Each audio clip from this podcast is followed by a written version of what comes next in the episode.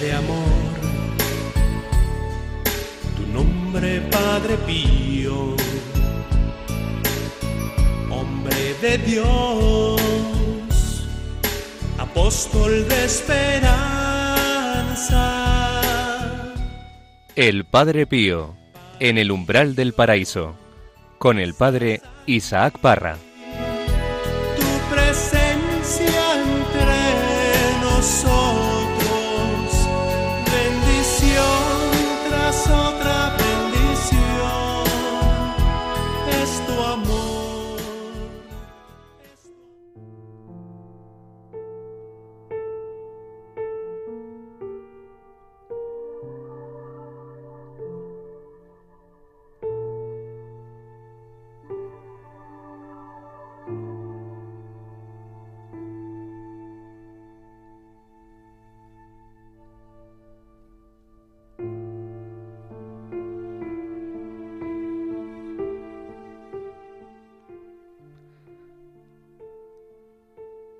Santo ángel custodio,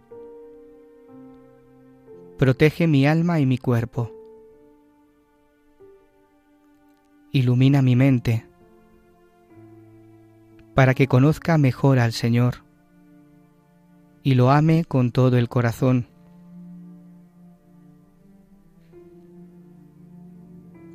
Asísteme en mis oraciones para que no ceda a las distracciones y ponga la más grande atención. Ayúdame con tus consejos para que vea el bien y lo cumpla con generosidad. Defiéndeme de las insidias del enemigo infernal. Sosténme en las tentaciones para que siempre sea capaz de vencerlas suplanta, elimina mi frialdad en el culto al Señor. No dejes de atender a mi custodia hasta que me lleves al paraíso, donde alabaremos juntos al buen Dios por toda la eternidad.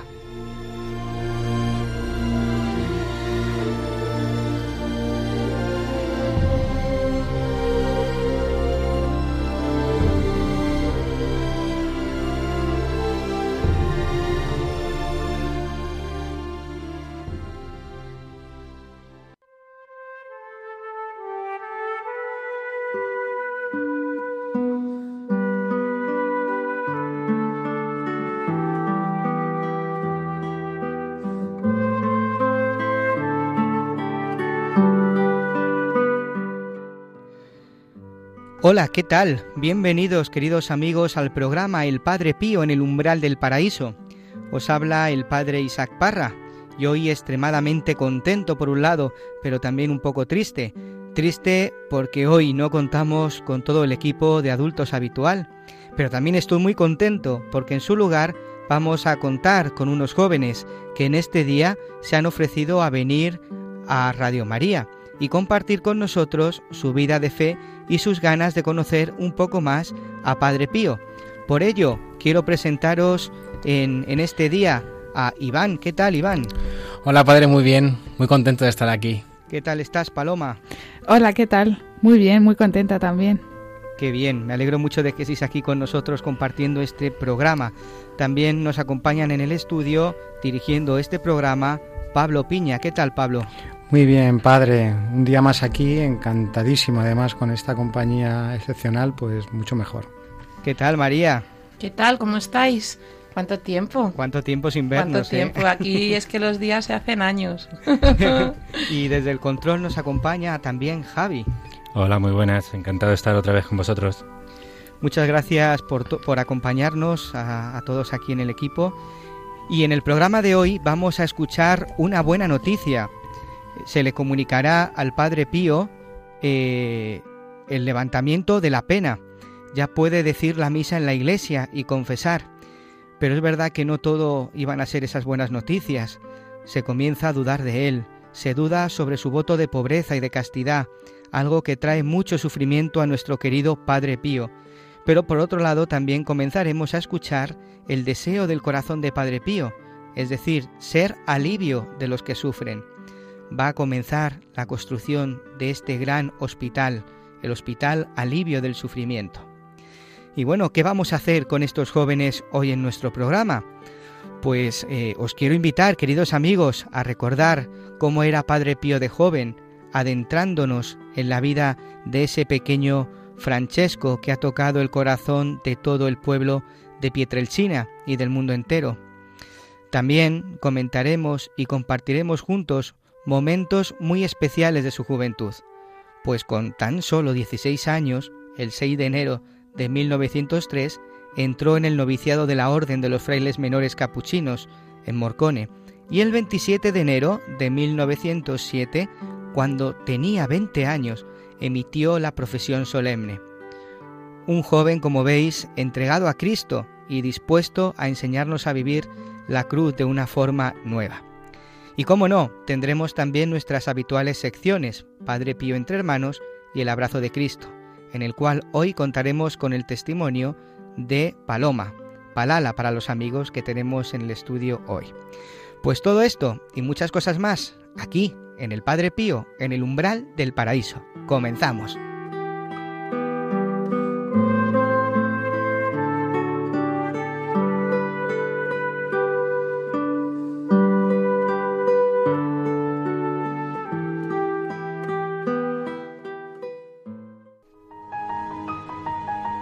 Su vida y misión, una obra de Dios. Es el día 14 de julio de 1933 cuando el provincial Padre Bernardo sube a San Giovanni. ¿Qué sucede? pregunta el Padre Pío. El Padre Provincial dice Deo gracias, he de comunicaros una consoladora noticia. El Padre Pío puede decir la misa en la iglesia y confesar a los religiosos fuera de ahí. El Padre Pío se levanta, va a arrodillarse ante el Padre Provincial, le besa la mano y agradece al Santo Padre por su paterna bondad. El día 16, a la mañana siguiente, el Padre Pío baja a la iglesia a celebrar a las nueve, entre la visible y profunda emoción de los presentes y un silencio verdaderamente edificante. Se difunde la noticia, recomienza la afluencia de los fieles y aumentan las confesiones y las comuniones. Normalmente celebra hacia las siete y media, tarda cerca de tres cuartos de hora, incluida la comunión de los fieles. En los domingos y fiestas hace el turno con los otros padres de la comunidad, después de la misa de nueve. La preparación y el agradecimiento lo sigue haciendo en el coro, y este último dura una hora y media y a veces aún más. Más tarde se empezó a dudar de él, se dudaba sobre su voto de pobreza y se le acusa de manejo de dineros y los debidos permisos, otra sombra a la que se trata de dar cuerpo es la sospecha que de noche se acercaron mujeres al convento y que entraron también a la iglesia. El padre Pío, interrogado, respondió Puedo jurar que ni yo ni mis hermanos hemos abierto de noche la puerta de la iglesia o del convento para introducir mujeres. Creo que ninguno puede afirmar con certeza haber visto eso con sus propios ojos. A él le basta el testimonio de su buena conciencia ante Dios. Por testimonios dignos de credibilidad sabemos que el Padre Pío culpas no había, especialmente de aquellas que conciernen a la santa pureza. Y el mismo Padre Pío confía a su Padre Espiritual. El demonio no se permite tregua para hacerme perder la paz del alma y disminuir en mí la mucha confianza que tengo en la divina misericordia y esto se esfuerza en lograrlo principalmente por medio de las continuas tentaciones contra la santa pureza que va provocando en mi imaginación y a veces también el simple vistazo de las cosas, no digo santas, pero al menos indiferente. De todo esto me río, como cosas sin importancia, siguiendo sus consejos. Sin embargo, sólo me aflige, en ciertos momentos, no estar seguro si al primer asalto del enemigo fui rápido para resistir. Cierto que al examinarme en este momento preferiría la muerte, la muerte antes que decidirme a ofender a mi querido Jesús, con un solo pecado, aunque leve. dígame algo sobre cómo debo comportarme al respecto y tenga por seguro que con la ayuda de Dios le prometo serle grato.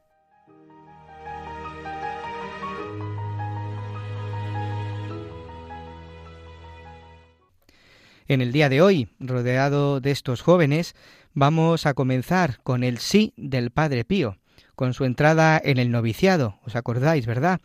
Hoy día, donde vivimos, en un mundo en el que es muy difícil para un joven manifestar simplemente su fe en público, vamos a recordar el paso de Padre Pío a su vocación de fraile. Escucharemos un fragmento de la película Padre Pío del director Carlo Carley.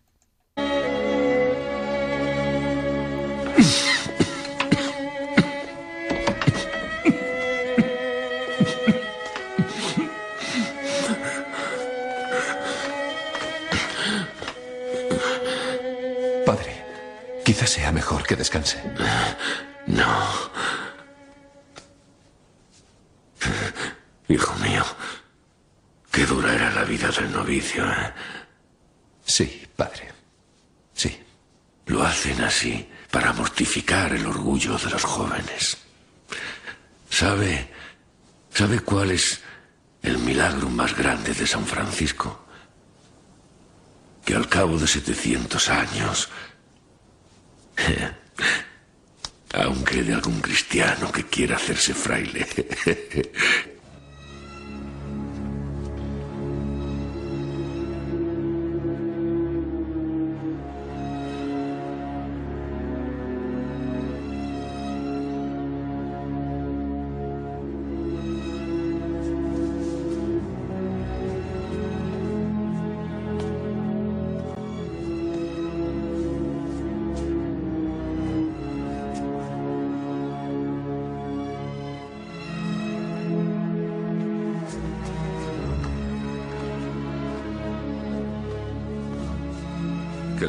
despoje del hombre viejo con sus acciones.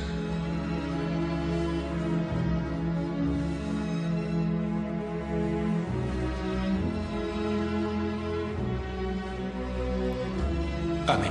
Que el Señor te revista del hombre nuevo que según Dios está creado en la justicia y en la santidad de la verdad.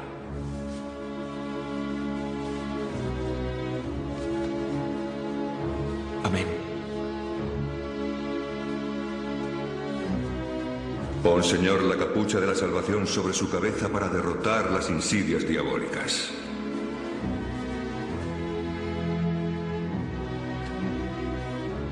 Amén. Que el Señor te ciña con el cíngulo de la pureza y extinga de tu lomo el humor del alibido, para que permanezca en ti la virtud de la continencia y de la castidad.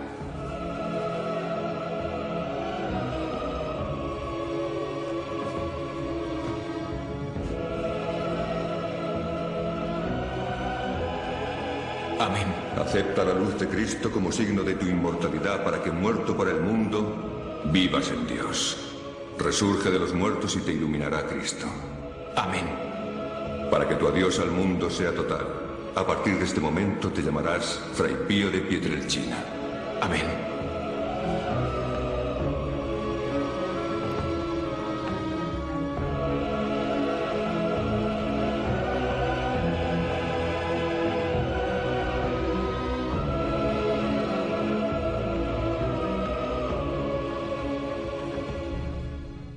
Qué bonito lo que acabamos de escuchar. Es el momento en el que Padre Pío recibe el hábito de la orden eh, capuchina. Tenía 16 años. Tenía 16 años cuando recibió ese hábito, efectivamente. Yo me pregunto, con la mentalidad de los jóvenes de hoy, de vosotros, ¿no? ¿Cómo veis que alguien tan joven adopte o asuma un compromiso tan grande? Ujú. Joder, pues muy, muy impresionante, ¿no? Eh, de todas maneras, mm, yo eh, leí una biografía del Padre Pío y tengo entendido que, que él desde, desde muy pequeño, ¿no? Practicó la virtud y de hecho tenía, bueno, tenía momentos de oración muy fervorosos siendo ya muy pequeño, ¿no? Y, y supongo que el Señor, ¿no? Lo haría poco a poco como, como obra en todos los demás, ¿no? Para ti, Iván. Pues a mí, en el mundo en el que vivimos hoy en día, me parece una auténtica locura. Pero bueno, pues con las locuras no también se llega a la santidad.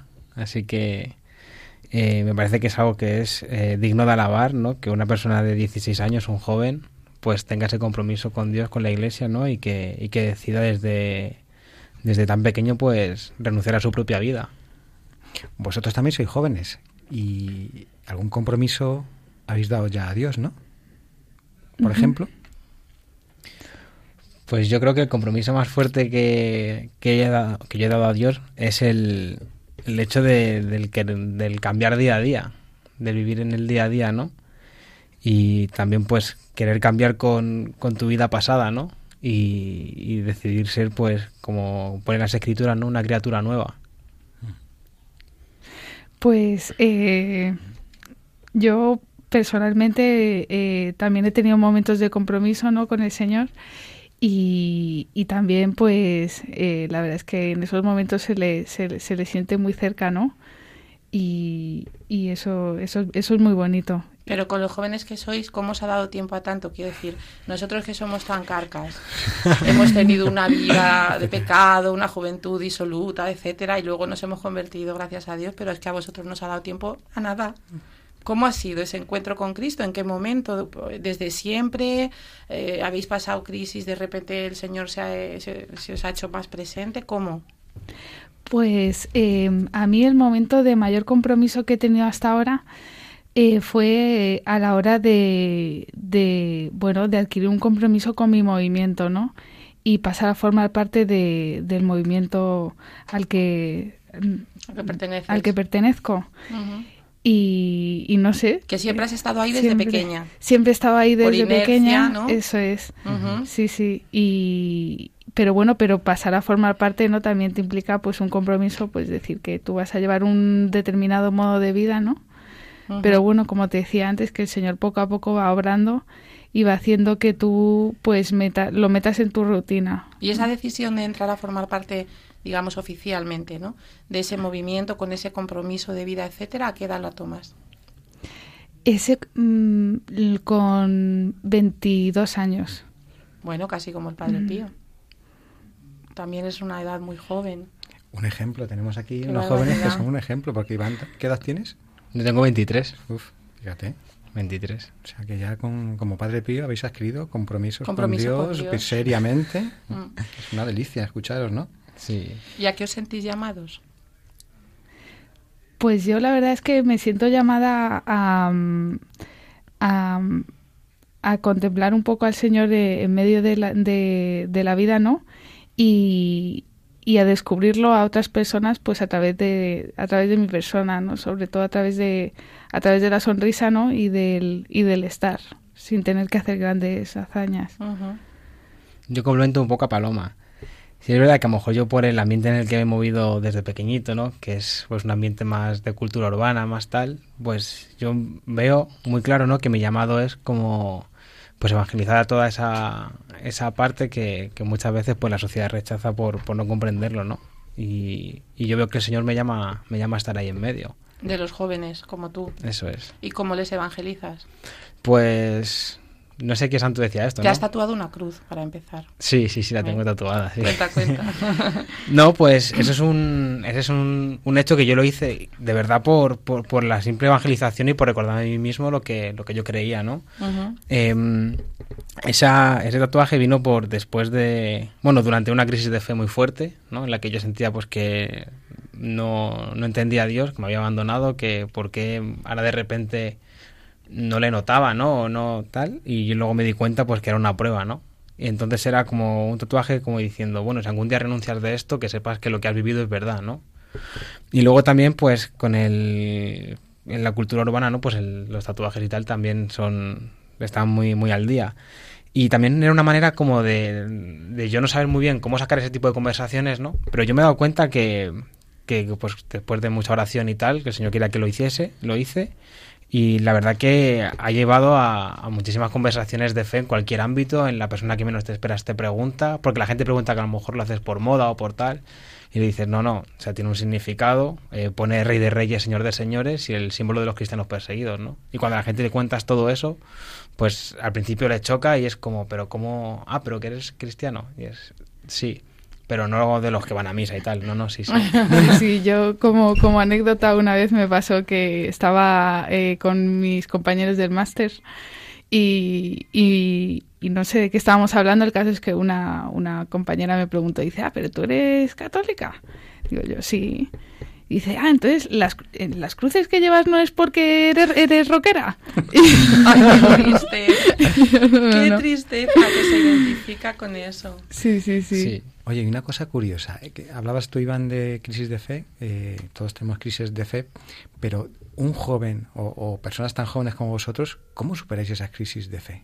¿Y, esa, y cómo superáis esa batalla de, de una juventud que, que está la mayoría de ellos alejados de, alejados de la fe de, de Dios, ¿no? Pues mm, hay veces que no hay que intentar entenderlo todo, yo creo. Que mm, cuando una persona está alejada, ¿no? O sea, a veces nos, eh, nos, mm, nos ametrallamos la cabeza a preguntas de, bueno, ¿y cómo se puede arreglar y qué le puede llegar a su vida para que cambie, para que descubra al Señor, para que se enamore del Señor, ¿no? Y, y hay veces que simplemente no con rezar y aunque aunque pensemos que no esté pasando nada no en realidad el señor es es padre y, y no deja a ninguno solo no, Eso nos no pasa deja a porque nadie no, ter- solo no terminamos de asimilar que es él el que lo hace. Claro.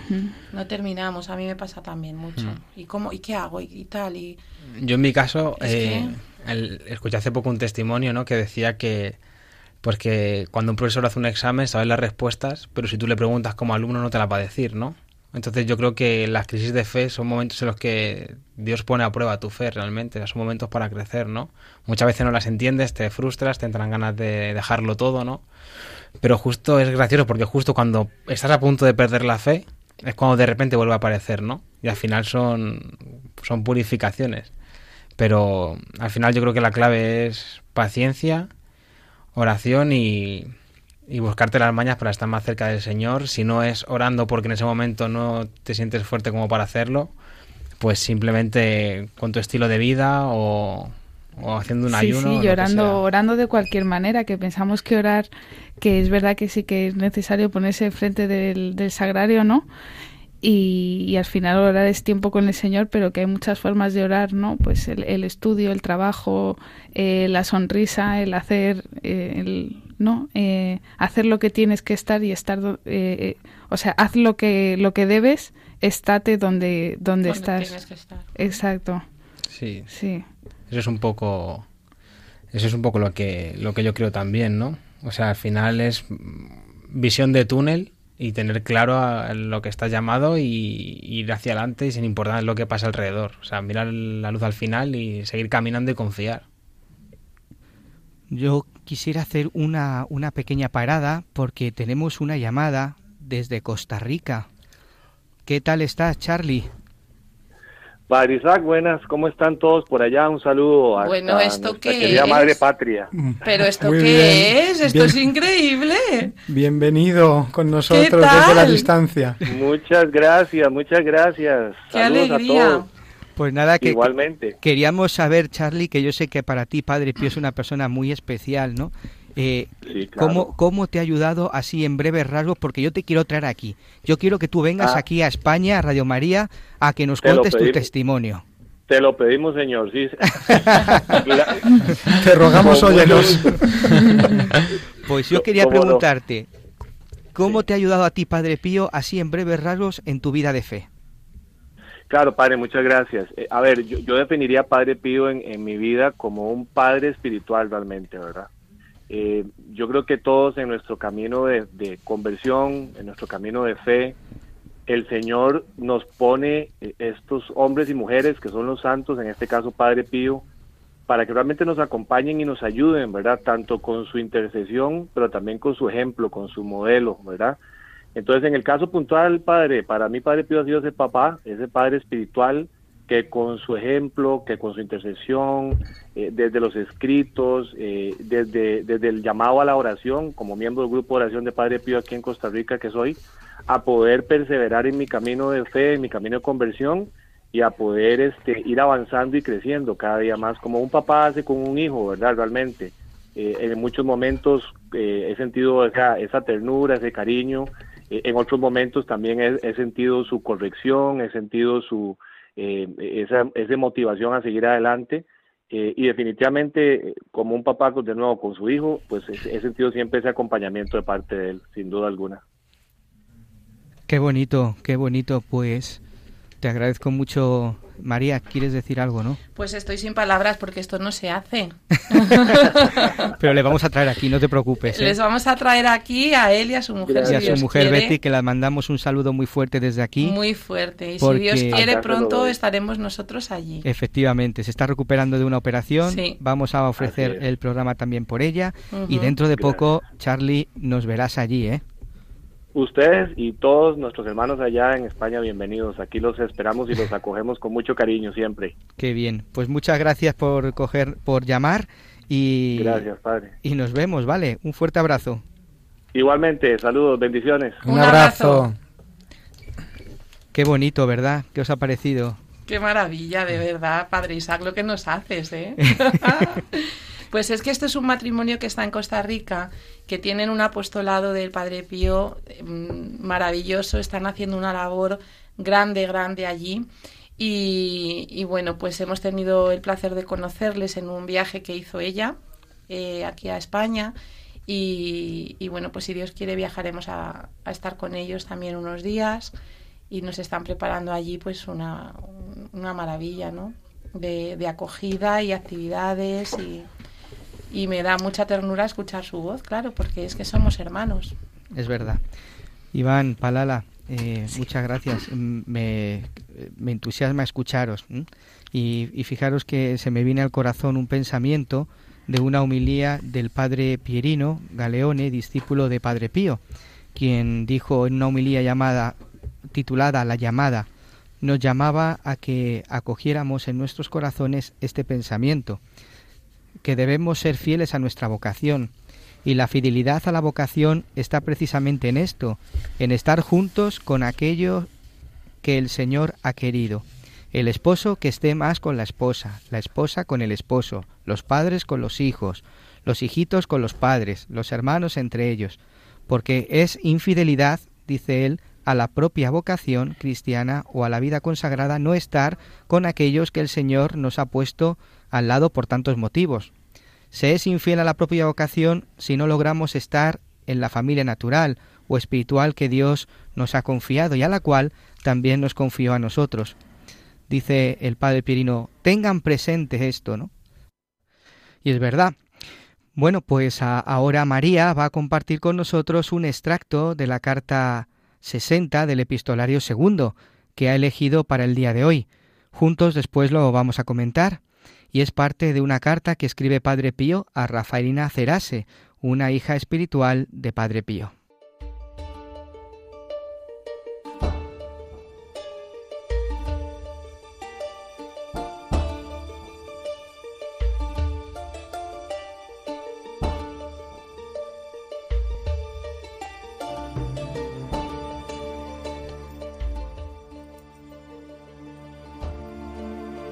Amada hija de Jesús, humíllate continuamente ante el Señor y colócate siempre en el último lugar y no te abandones nunca a ti misma.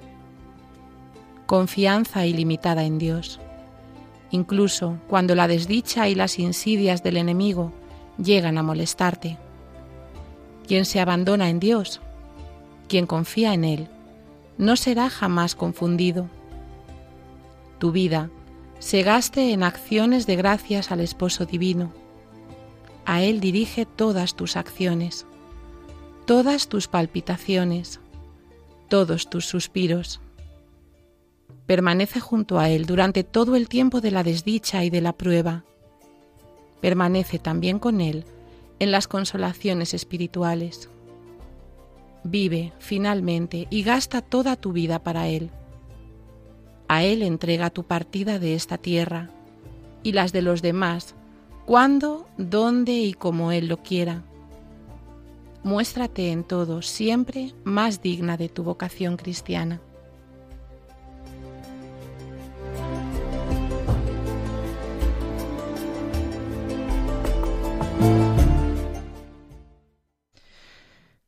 Qué bonita carta del Padre Pío. Nos habla de, muchas cosas, como habéis podido escuchar, ¿no? Pero yo especialmente me quedo en, en esto que dice de quien se abandona a Dios, quien confía en Él, no será jamás confundido. ¿Qué os parece a, vosotros? Pues eh, me parece que es algo que, que, rompe con todo, ¿no? Una vez más el Padre Pío pues nos muestra cómo, cómo el ser radical en la fe, ¿no? Pues te lleva una mayor gloria, ¿no? Luego también, a mí me llama mucho la atención eh, la parte de humíllate continuamente, ¿no? Es como. Es, es una lucha constante con el mundo. Que, busca, pues, que, sobre todo los jóvenes, ¿no? Con las redes sociales y, demás, que nos ensalcemos continuamente, que seamos como dioses, ¿no? Y aquí el Padre Pío, pues, dice todo lo contrario, ¿no? O sea, humíllate continuamente. Y es algo que, que yo creo que hace mucha falta en, en, la sociedad y a mí mismo.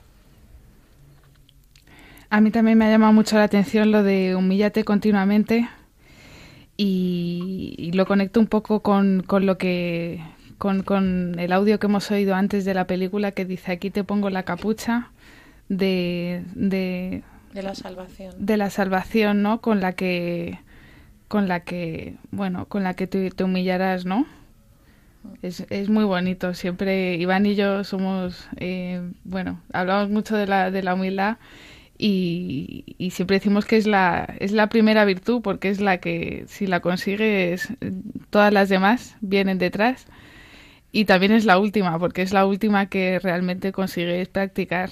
¿no? Eso es. La más exigente. Si tú tienes todas las virtudes pero no tienes humildad, no tienes ninguna. Pero como tengas humildad, las tiene todas. ¿Cómo, ¿Cómo, conseguís vuestra, vuestra aspiración de, prosperar en la vida? Vosotros que tenéis toda la vida por delante, ¿no? Con apenas 20 años.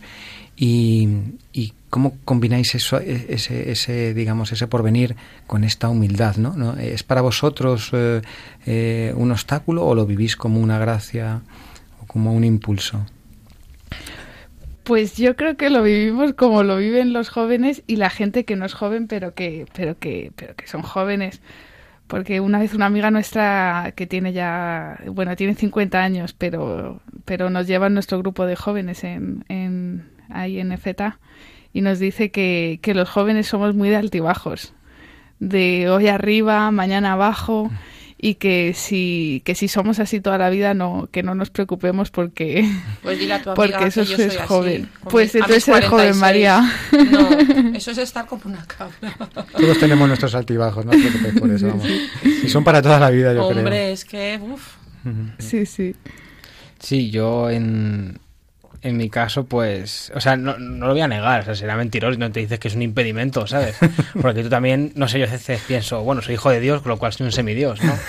Pero, pero, o sea, es un impedimento eso, porque al final nos hemos criado en una generación en la cual tienes que ensalzarte a ti mismo continuamente, ¿no? Y luchar contra esa propia educación íntegra del sistema que te han educado a eso es como luchar contra ti mismo, ¿no? O sea, no es luchar contra otra cosa, sino que eres tú contra ti mismo que es la batalla más fuerte, ¿no? Entonces muchas veces pues, pues tenemos ese... Yo por lo menos tengo ese problema, ¿no? De decir, ay, tengo que ser humilde, pero humilde, pero no mucho. Que si no, luego te das la del atún, ¿no? Pero entonces tenemos ahí, ahí ese, esa duda y al final esa duda se quita tranquilamente diciendo hago las cosas por mí o las hago por Dios. Sí, un, ser humilde que no es humillarse, ¿no? Que, que el humilde es el que no es el que se humilla a sí mismo, sino el que le humillan y lo lleva por Cristo. Mm. Yo creo que el humilde es el que sabe estar en cada momento donde tiene que estar. Porque a veces por ser humilde mm, haces el ridículo. Porque si te toca mm, acoger un agradecimiento, por ejemplo, pues te toca. Pues te toca. Claro, eso es. Y ya está. Y no, a mí que nadie me... Pues no. Y lo que es verdad, si te dicen algo que es verdad, ¿no? Yo siempre lo, he pensado siempre, ¿no? Digo, joder, digo, si imagínate que el día de mañana te preguntan, oye, ¿eres la persona que mejor juega al ajedrez del mundo? Y tienes el campeón, tienes el título del campeón del mundo. Mm. ¿Qué vas a decir? No. pues sí, sí, por la gracia de Dios. Y ya, está, fin. No, Yo creo que las cosas de la fe son sencillitas, no hay que complicarse Sí. tampoco. Hay, hay una frase de San José María que dice algo así como, eh, cada vez que te ensalcen, eh, recuérdate de, acuérdate de aquella vez que, que metiste la pata o- y... Y da gracias a Dios Y da gracias está. a Dios, Claro. exacto. A Sí. mí me ayudó mucho para esto de la humildad una anécdota de la Madre Maravillas, que estaba, era algo así como que estaban eh, inaugurando un nuevo convento, ¿no? Que ella había fundado y entonces estaba allí el obispo y tal y empezaron a hablar y a ensalzarla, ¿no? Y a jugar un poco con su nombre, hablando de las maravillas y tal. Y ella estaba pues así y de repente se dio cuenta que todo eso era hablando de ella y se quería morir de vergüenza, entonces hizo por levantarse y salir. Y el obispo, creo recordar que fue, le dijo, madre, siéntese, humíllese y acepte, Y acepte los elogios. Porque ahí te toca estar y aguantar, claro. Sí. Claro. O sea, que es que la humildad a veces la interpretamos mal. Y y una cosa más, vosotros con tanto talento como tenéis, ¿no? Y, y esta vida por delante, eh, ¿estáis convencidos de poner ese talento, ¿no? En, en manos de Dios para ¿lo, lo vivís así realmente en todo momento? Claro, pero sí, se intenta porque hay que tener un poco de visión sobrenatural. Yo muchas veces cuando no paro en la vida, ¿no? Eh, no me doy cuenta de lo que estoy haciendo y luego en los momentos de reflexión digo, pero un momento, ¿esto lo hago por Dios o por el mundo? Y realmente hay muchos, muchas cosas que las hacemos, no nos damos cuenta, pero las hacemos para, para, para conseguir la, la gloria nuestra y que el mundo nos, nos alabe, ¿no? Y lo, cuando eso no es lo importante, lo importante es que es hacer las cosas a, a los ojos de Dios. Sí, o sea, es un poco lo que lo que dice lo que dice Paloma, ¿no? Eh, hombre, es complicado llevarlo en el día a día, ¿no? Pero al final es que si tú tienes un don que te ha dado Dios, o sea, pues la única manera de pagar es utilizando ese don, por algo te lo ha dado, ¿no? Así que o lo pones a su servicio o prepárate. Iván, ¿Jesús es el rey de tu vida? Sí. Paloma, ¿Jesús es el rey de tu vida? Sí. Qué bonito que dos jóvenes puedan decir esto. Pues fijaros, quiero eh, poneros esta canción tan bonita, eh, El Rey de mi vida, pues que nos ayude a, a meditar todo aquello que hemos escuchado en este momento, en estos comentarios, y sobre todo que caigamos en la cuenta y nos preguntemos quién es el Rey de nuestra vida, cuál es el tesoro que hay en nuestro corazón, quién es.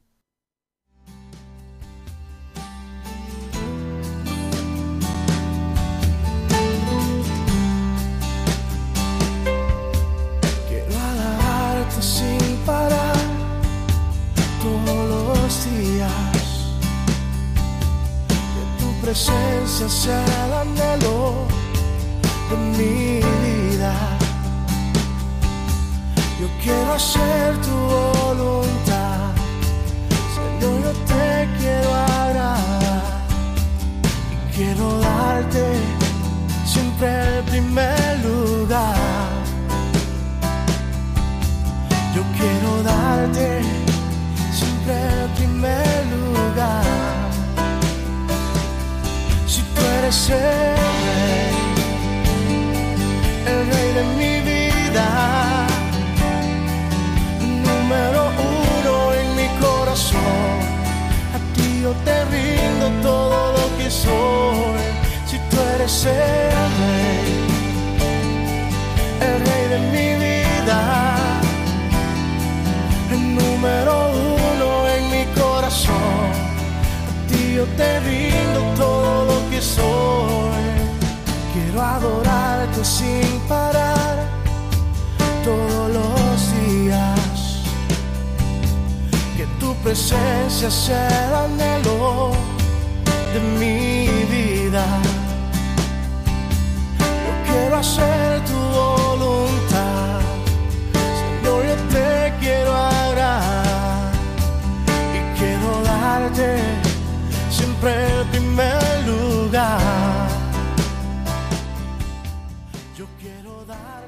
El Rey de mi vida, de Joan Sánchez. Qué bonita canción, tú eres el Rey de mi vida, Señor, tú eres el Rey. Muy bien, pues continuamos en el Padre Pío, en el umbral del paraíso. En la sección de hoy, Padre Pío entre hermanos, vamos a escuchar una de las anécdotas que vivió un peregrino con Padre Pío. Se titula El escote. El Padre Pío entre hermanos.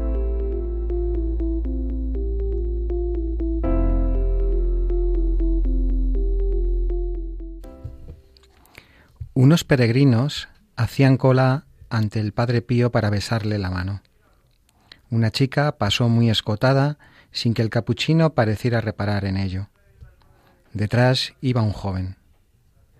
Padre Pío le interpeló. ¿Es tu hermana? Sí, padre. ¿Qué dirías si un hombre te pidiese que le enseñases los hombros de tu hermana? El hombre se puso colorado y no respondió nada. Pues bien, tu hermana los enseña sin que nadie se lo pida.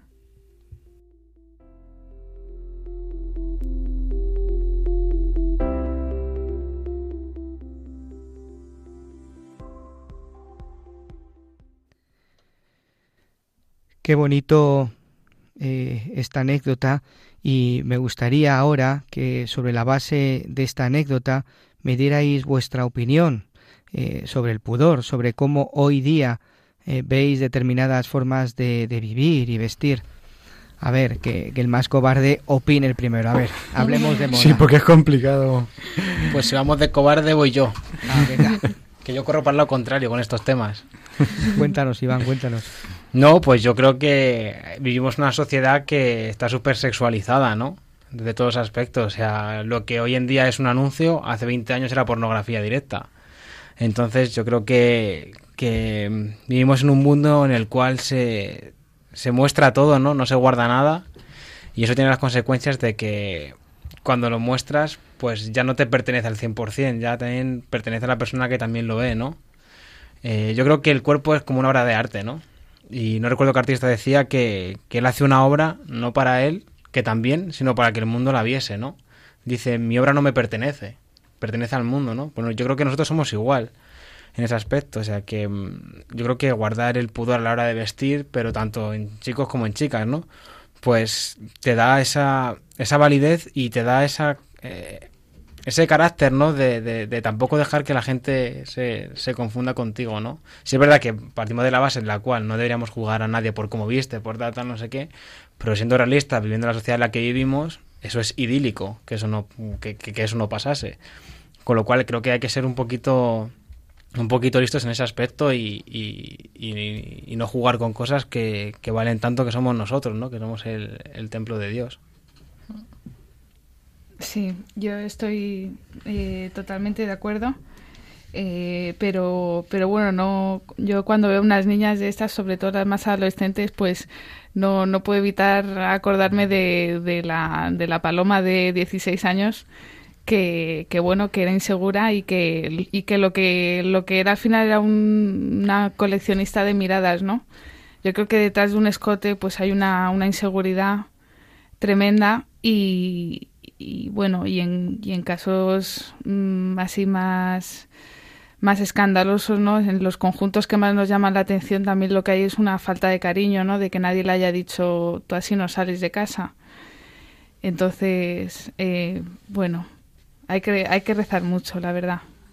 Veis que los jóvenes que os acompañan eh, en vuestro día a día, pues eh, reaccionan de una forma eh, frente al pudor como vosotros establecéis, o veis que la mayoría pues están, están muy alejados de este pensamiento. Yo creo que la mayoría, yo te hablo por mi parte, que suelen ser más, más chicos, ¿no? Yo creo que es que es como súper redundante, pero es que es verdad, ¿no? O sea, una sociedad, la nuestra, que es porno nativa, o sea, es que tienes que solamente que verlo, de estar con, amigos y, y, ver que se recrean por cualquier tontería, ¿no? O por cualquier cosa y decir, jo, pues, qué pena, ¿no? O sea, qué pena que solamente pueda fijarte de esa chica en eso, ¿no? Pero, hombre, yo a mí me gustaría que, pues, que la gente no, no actuase así, ¿no? O sea, que la gente simplemente, pues, pues lo que ha dicho Paloma, pues rezase por esa persona y, ya está, pero no, normalmente no actúan igual. Yo, yo pienso, yo pienso que mm, eh, realmente es la gran batalla, ¿no? Eh, ya no el pudor, sino la forma de vivir la sexualidad en general, que es la gran batalla de la Iglesia y que realmente ahí es donde las administraciones, eh, los líderes sociales, culturales, no, no están haciendo, no están ayudando, sino lo contrario, ¿no? Y estamos, estamos en una alerta sanitaria respecto, respecto a eso, ¿no? O sea, las ETS, eh, las, los depresión, las depresiones posaborto, todo eso, ¿no? Y, y realmente la iglesia es donde tiene que estar. Yo creo que es la, es la batalla definitiva. Paloma, tú has vivido la fe desde siempre porque además te has educado en una familia que pertenece a la obra, ¿no? ¿Y cómo recuerdas tu infancia en lo que se refiere a la fe? Pues eh, yo la recuerdo con mi madre por las noches en la cama con, con mi hermana mayor y conmigo eh, rezando la, el, cuatro esquinitas tiene mi cama. Mm. Y luego me acuerdo cuando crecí un poco más que ya pasamos al siguiente nivel, que era el Padre Nuestro y el Ave María. que me acuerdo que le preguntábamos a mi madre, mamá, las primas rezan otra cosa. Y era el, el Padre Nuestro y el Ave María. Y, y, nada, la verdad es que es el mayor regalo que he tenido, o sea, que el Señor ha puesto en mi vida, la verdad, mi familia. Y, y una familia sobre todo con esa fe, la verdad. Sí. Eh, bueno, eh, luego eso no quita que, claro, que, luego pues eh, cada uno tiene su historia, ¿no? Y cada uno se siempre nos estamos convirtiendo nos estamos convirtiendo continuamente, ¿no? Y, y bueno, eh, fue en un momento de, de, de, mi juventud en la universidad con, con 18 años cuando yo realmente me encontré con el Señor antes realmente era, era una relación pues más, más burocrática y más, más de cumplir, ¿no? Y, y, bueno. ¿No te revelaste nunca? En la adolescencia, de repente. Sí, sí, sí, yo era, yo era la malota, a mí me echaron del colegio una semana, sí, sí. Yo, yo, yo era muy, muy, muy malota, yo era muy moderna, me apuntaba a todas las modas. Sí, sí. Y cuando llega ese encuentro, ¿nos puedes dar más detalle de cómo fue? ¿Lo recuerdas perfectamente? ¿El momento? Pues, ¿El sitio? Pues eh, el momento y el sitio.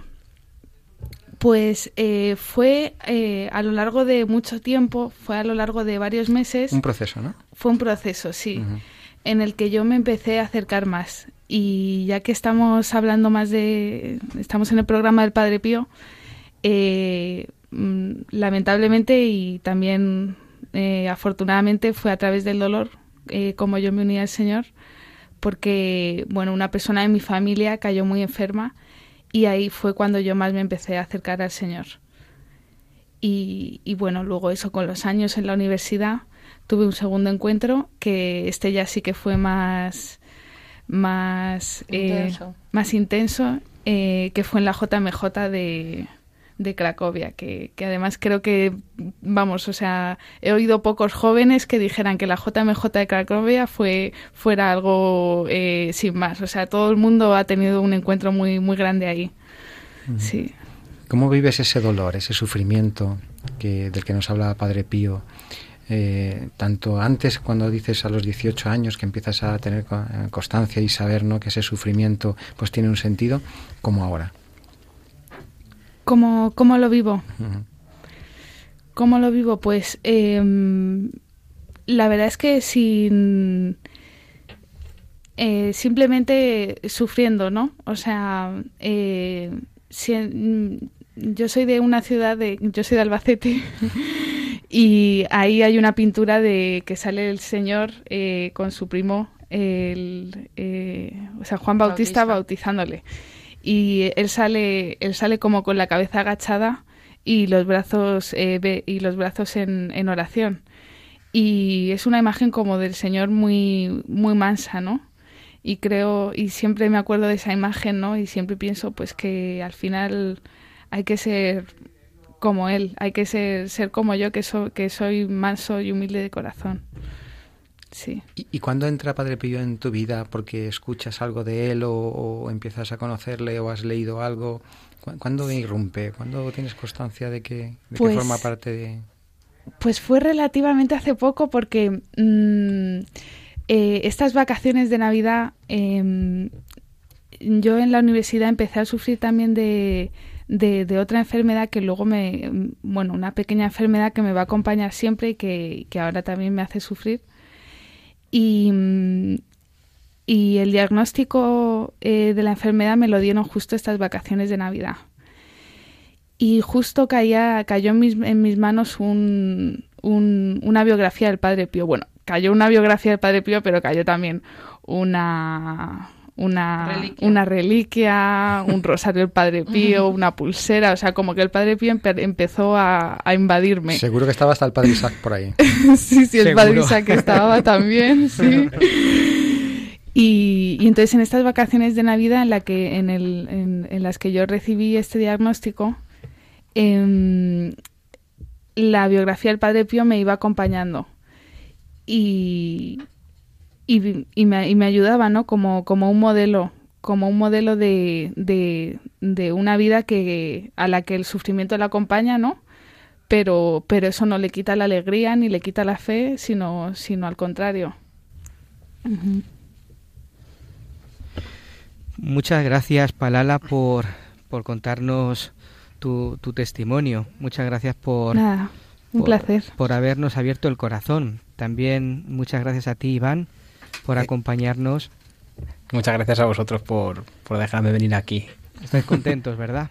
Sí, mucho, mucho, súper contentos, súper, súper contentos. Vamos, yo hablo por mí. Yo creo que sí, para la sí, también, sí. se la ve en la carilla. Sí, sí, sí. Qué bien.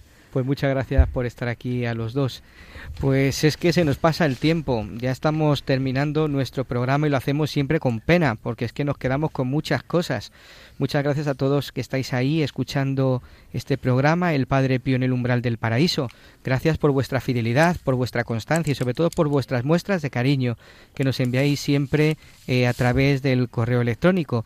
Recordad que os podéis poner en contacto con nosotros a través de este mismo correo eh, padrepío@radiomaria.es o a través también del teléfono del WhatsApp es el 655 43 24 81 655 43 24 81 y no podemos irnos de aquí sin que antes Palala o, o Iván, uno de los dos, nos digáis el pensamiento para hasta el próximo día, que nos va a ayudar en estos días a poder meditar y al poder eh, mantenernos en esa presencia de Dios.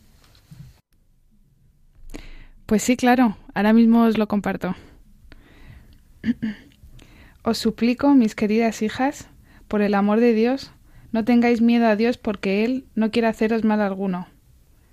Amadlo mucho porque os quiere hacer un gran bien.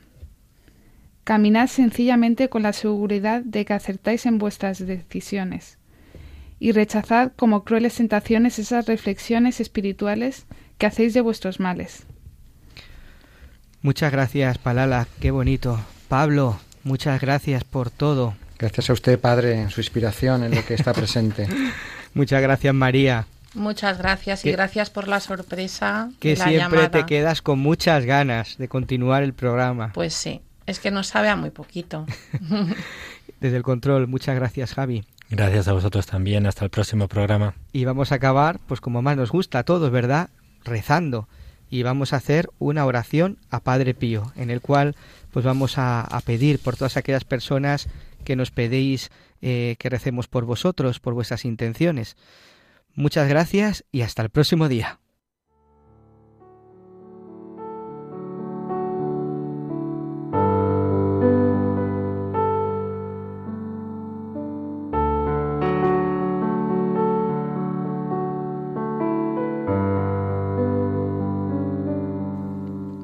Padre Pío, tú viviste en el siglo del orgullo y fuiste humilde. Padre Pío.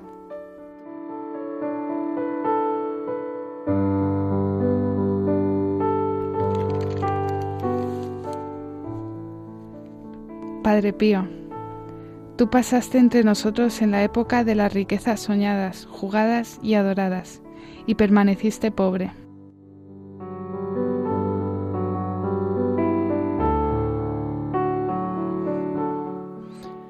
Padre Pío, junto a ti ninguno oía la voz, y tú hablabas con Dios.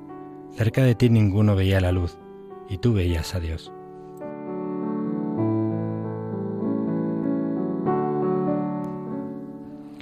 Padre Pío, Mientras nosotros corríamos afanosos, tú te quedabas de rodillas y veías el amor de Dios clavado a un madero, herido en las manos, en los pies y en el corazón, para siempre.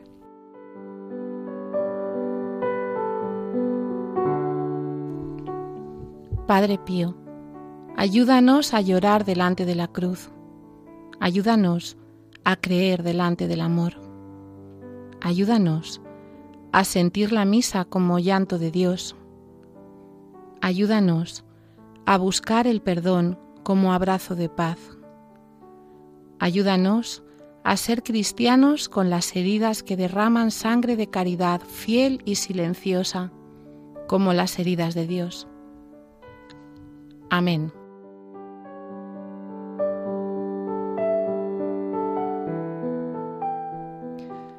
El Señor esté con vosotros. Y con tu espíritu. Y la bendición de Dios Todopoderoso, Padre, Hijo y Espíritu Santo, descienda sobre vosotros y os acompañe siempre. Amén. Amén.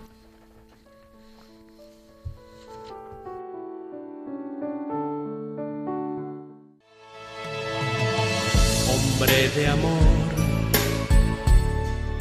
tu nombre Padre Pío, hombre de Dios, apóstol de esperanza. Han escuchado El Padre Pío en el umbral del paraíso con el Padre Isaac Parra.